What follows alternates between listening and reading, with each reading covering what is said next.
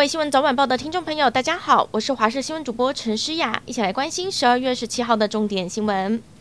首先来关心天气，气象局今天表示，寒流将影响到明天十八号。十八号清晨，北台湾下探摄氏七度的低温，预计后天十九号白天开始减弱，气温回升，一直到二十一号又有另外一波强烈大陆冷气团要报道喽，到时候温度又会一路往下滑。这一波寒流会持续影响到明天，最冷的时间点，北部会落在明天清晨，只有摄氏七度，中南部则在十度上下。明天白天，北部温度也只有七到十度，中南部也只有十五度左右，局部空旷地区可能会再低个一两度。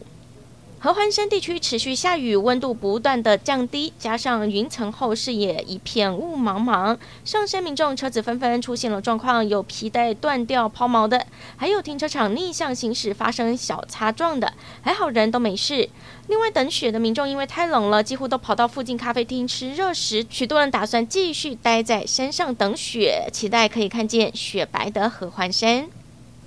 疫情趋缓，但是民众捐血意愿还是低迷。高雄捐血中心库存量告急，A 型血用量只剩二点五天，可供应的血液剩下不到两百袋，情况不乐观。就盼医院出现血液断裂危机，有民间团体和捐血中心合作，寄出蛋卷、平安米、土鸡蛋等好礼，鼓励民众踊跃捐血。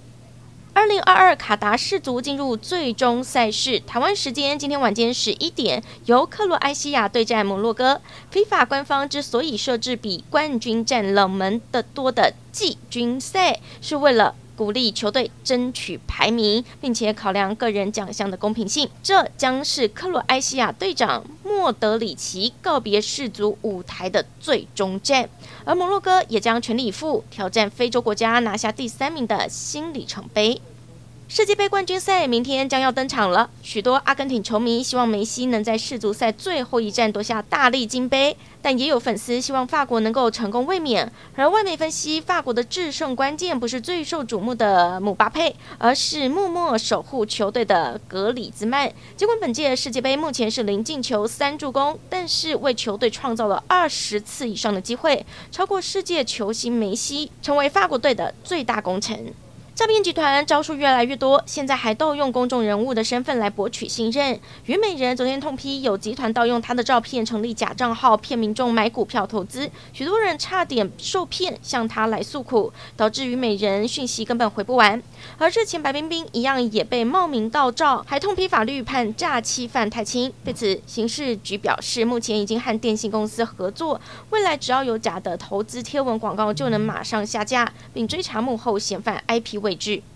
再来关心国际消息。俄罗斯在当地时间十六号对乌克兰发动了大规模的空袭，一共发射了七十六枚飞弹。乌克兰方面表示，俄军这一次专门瞄准基础设施，大举破坏电力设施，让首都基辅、第二大城哈尔科夫都无电可用。飞弹还击中基辅一栋民宅，造成了至少三个人死亡，十三人受伤。乌克兰总统泽伦斯基警告，俄罗斯仍然有足够的火力，能够再发动好几回类似的空袭。